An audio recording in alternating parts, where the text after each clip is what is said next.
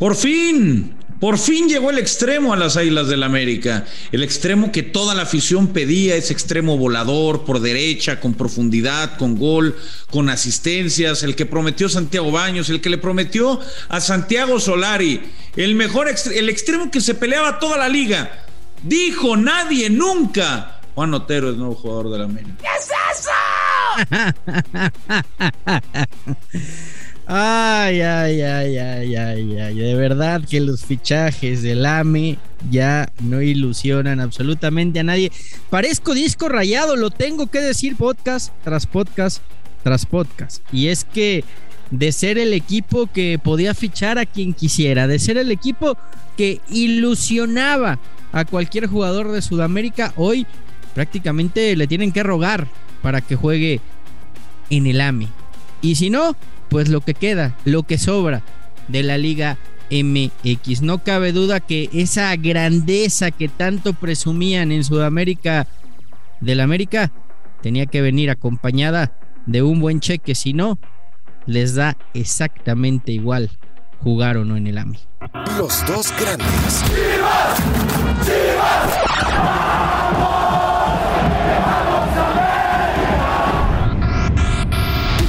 con Fernando Ceballos y Raúl El Pollo Ortiz, exclusivo de Footbox. Hola, ¿qué tal? Y sean todos bienvenidos a Los Dos Grandes. estás contento, ¿no? Pollo ilusionado. Eh, me imagino que, vas a celebrar el, más reciente fichaje del AME, ¿no? Me voy a, me voy a poner un, una guarapeta. Me voy a poner una guarapeta con el fichaje del América, pero para tratar de olvidar. Fíjate que el, fichaje de, de, Meré me gusta, el fichaje de Cendejas no me desagrada, el fichaje de Jonathan dos Santos me, gusta, pese que ya no es un ya no es un chamaco, creo que puede aportar. El de Diego Valdés creo que viene bien. Pero después cuando tú ves la matemática, la matemática de lo que se han gastado en este mercado cuando dijeron que iban a hacer la limpia, pues la limpia sí la hicieron. La limpia sí la hicieron, pero eh, te sacas a Benedetti, te sacas a Renato, te sacas, en breve van, probablemente saquen a Bruno. Y uno diría, bueno, van a, van a tratar de llenar de la mayor calidad posible. Y lo de Juan Fernández Otero eh, a mí me llama mucho la atención y, no precisamente para bien. Cuando él llega a Santos, eh, yo lo vi y decía, ok, pinta bien. De hecho, su primer torneo no es malo con Santos Laguna, no es malo con el equipo de Almada. Pero después del torneo pasado, cuando hace un gol en la jornada 1 y cero asistencias, eh, caray, digo, ¿por qué, ¿por qué Juan Fernández Otero? Y es que en parte, en parte lo que dices es, es una realidad. Este América, esta versión del América, ya no es la que te trae al ratón Zárate, a Aspe, a Peláez, la que te trae al matador Luis Hernández, la que te trae a Chucho, la que te trae a Jiménez o a Cabañas, al Pocho Insúa, al Rolfi Montenegro. Ya, ya, ya no es esa América. Lamentablemente, los equipos, los equipos grandes de México, eh, llámese Guadalajara, América, eh, Cruz Azul o Pumas, ya no tienen la cartera que tienen otros. Monterrey y Tigres son los que ilusionan torneo a torneo. Incluso te diría que Cruz Azul este torneo ilusiona más en, materia de fichajes. Y es, ha trabajado mejor. Ha trabajado mejor, ¿eh? Ha trabajado mejor. O sea, eh, eh, en ese aspecto creo que hay que reconocerle a Cruz Azul que perdió jugadores importantes, pero tuvo listo el, el, el reemplazo inmediato, ¿no? O sea, se fueron jugadores que fueron claves para el título, pero ya tenían listo un reemplazo pues prácticamente de, igual o, quizá en algunos casos mejor calidad. En el tema del América, Pollo, yo, yo hay cosas que no me explico, ¿no? Ingresaron mucho dinero en los últimos años, en ventas, porque vámonos al pasado reciente y, y Laine se fue bien vendido, Edson se fue bien vendido, Marchesín se fue bien vendido, eh, Mateo Zuribe se fue bien vendido. No, a ver, las, ventas, las ventas están ahí. Eh, eh, el las ventas Guido, están ahí. Guido se fue bien vendido. Rodríguez. Entonces, en dónde está eh, todo ese dinero que ingresó el América. Yo no sé, tú dime. No, pues guardado, guardado en la caja fuerte, porque, a ver.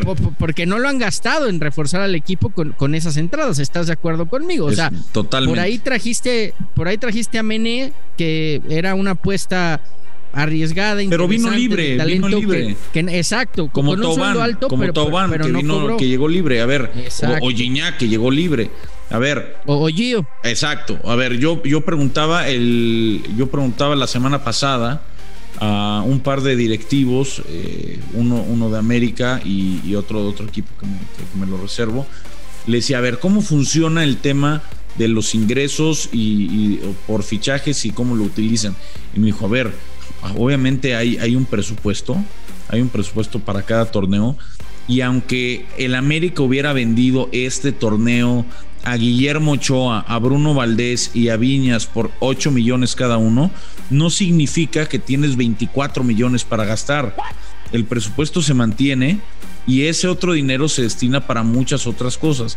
Hay que recordar que América pues es, pertenece a, Grupo Televisa y Grupo Televisa seguramente ocupará parte de esos ingresos para otras cosas. Es la realidad. El presupuesto del América ya no es el de otros años. Se notan los refuerzos que llegan. De hecho, Tigres le pagó alrededor de 6 o 7 millones de dólares al América eh, por, por Córdoba, que obviamente no son de madrazo hay un enganche, ¿no? Como, como si fuera de coche, y lo otro se va a pagos chiquitos, ¿no? A un año, a dos años, es lo que pasa en prácticamente cualquier fichaje a nivel mundial, a excepción de que pagues la cláusula de rescisión, como lo que hizo el Paris Saint Germain con, con Neymar, ¿no? Que puso su cheque de 220 millones o 180 millones, lo que haya pagado, y ahí está. América utiliza ese dinero para comprar a Diego Valdés, más o menos por la misma cantidad y los mismos abonos, de manera que no hay, pues no hay ingreso y tampoco hay, hay un gasto. Los otros, Meré, eh, sí habrá costado algo, tampoco creo que tanto, yo creo que habrá costado unos 3, 4 millones de dólares. Eh, Jonathan llega libre, Sendejas habrá costado, no, no creo que haya costado mucho, habrá costado un par de millones, dos y medio.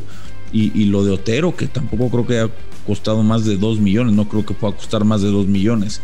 Eh, y a eso hay que sumarle la relación de, América con Santos, ¿no? Y con el Atlas. Ah, bueno, eso, esa ya es de cajón. Esa, ya, es de cajón. Acuérdate que eh, eh, la, ecuación es muy sencilla, mi pollo. Lo que funciona en Santos va para el AME y lo que no sirve del AME va para el Atlas. O sea, así es como se va un poco. El problema es que Juan Fernando Otero no ha funcionado en Santos. Y llegó, a, ver, aquí lo que más me sorprende la información que me llega y que me llegó hoy es la de Juan Fernando Otero era una de las primeras opciones del América antes de Canovio, antes de Ocampo, antes de europeos, españoles, este, ¿Será o, o, la estaremos, o le estaremos vendiendo ahora sí desde el seno americanista porque es lo que hay? No, no, no. O sea, era, era, era una de las principales opciones que habían peinado del mercado mexicano eh, junto con Berterame, por ejemplo y de repente le empezaron a ofrecer jugadores, empezaron a, estudiar otras opciones que en su momento las vieron ya después como más atractivas, se le fueron cayendo los soldaditos a la directiva del América y pues se terminó quedando con, con Juan Fernández Otero, que a mí es un fichaje que no me ilusiona y lo digo hoy, hoy lo digo, hoy 26 de enero lo digo, porque si el día de mañana funciona, que yo espero de corazón le deseo que funcione, que vuele por la banda, que anote goles, que haga asistencias hoy al americanismo, es el fichaje que menos ilusiona de los que acaban de llegar, sin duda alguna.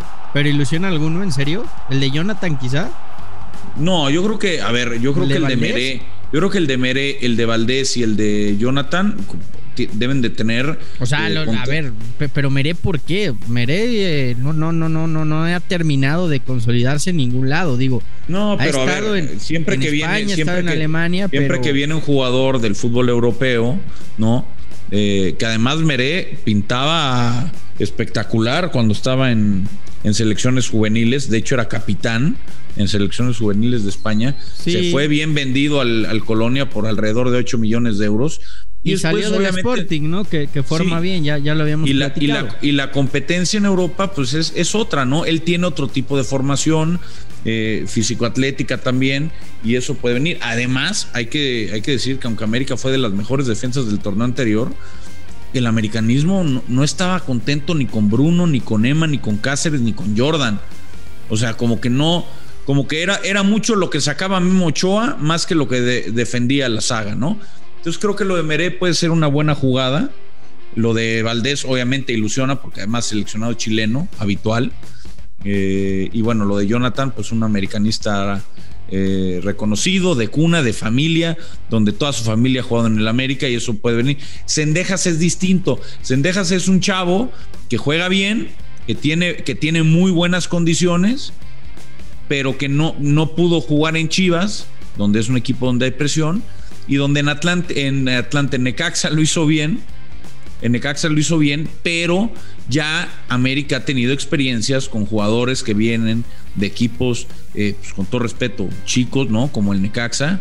no eh, pasa pues, nada. Que, no funciona. También hay casos como el de Luis Gabriel Rey o el de Osvaldito, o el de Moy, el de Sambu, que vienen de equipos igual de chicos y la rompen. Yo sinceramente no me ilusionaría mucho si fuera aficionado del AME. Eh, Jonathan para mí es un gran jugador, lamentablemente lleva dos años de lesiones y de calambres que no lo dejaron destacar en MLS las últimas dos temporadas.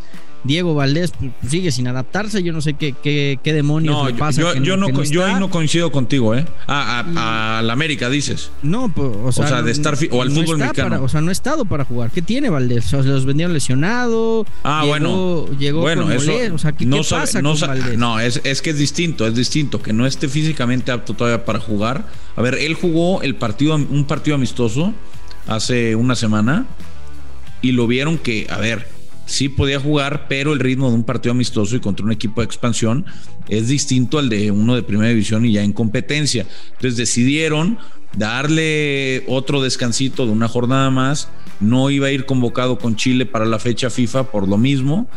Y entonces ya que para la, para la jornada post fecha FIFA, que llegue y sea titular. Esa es la idea que hay en el América. Ojalá que funcione. Yo espero realmente lo creo que cuando Solari ya tenga todas las piezas del rompecabezas, el equipo se va a ver mejor y la exigencia que ya es alta y la presión que ya es alta va a ser mucho más, ¿no? Porque ya no hay ya no hay pretextos de que no llegó el extremo, de que no el central no ha jugado, de que los mediocampistas nuevos no están, o sea, ya, cuando esté con cuadro completo, aquello de ya aquello de hay escasez de piernas, ya ya no, ¿verdad? Ya no va a valer en, en el AME como pretexto. ¡Pierna, Dios mío!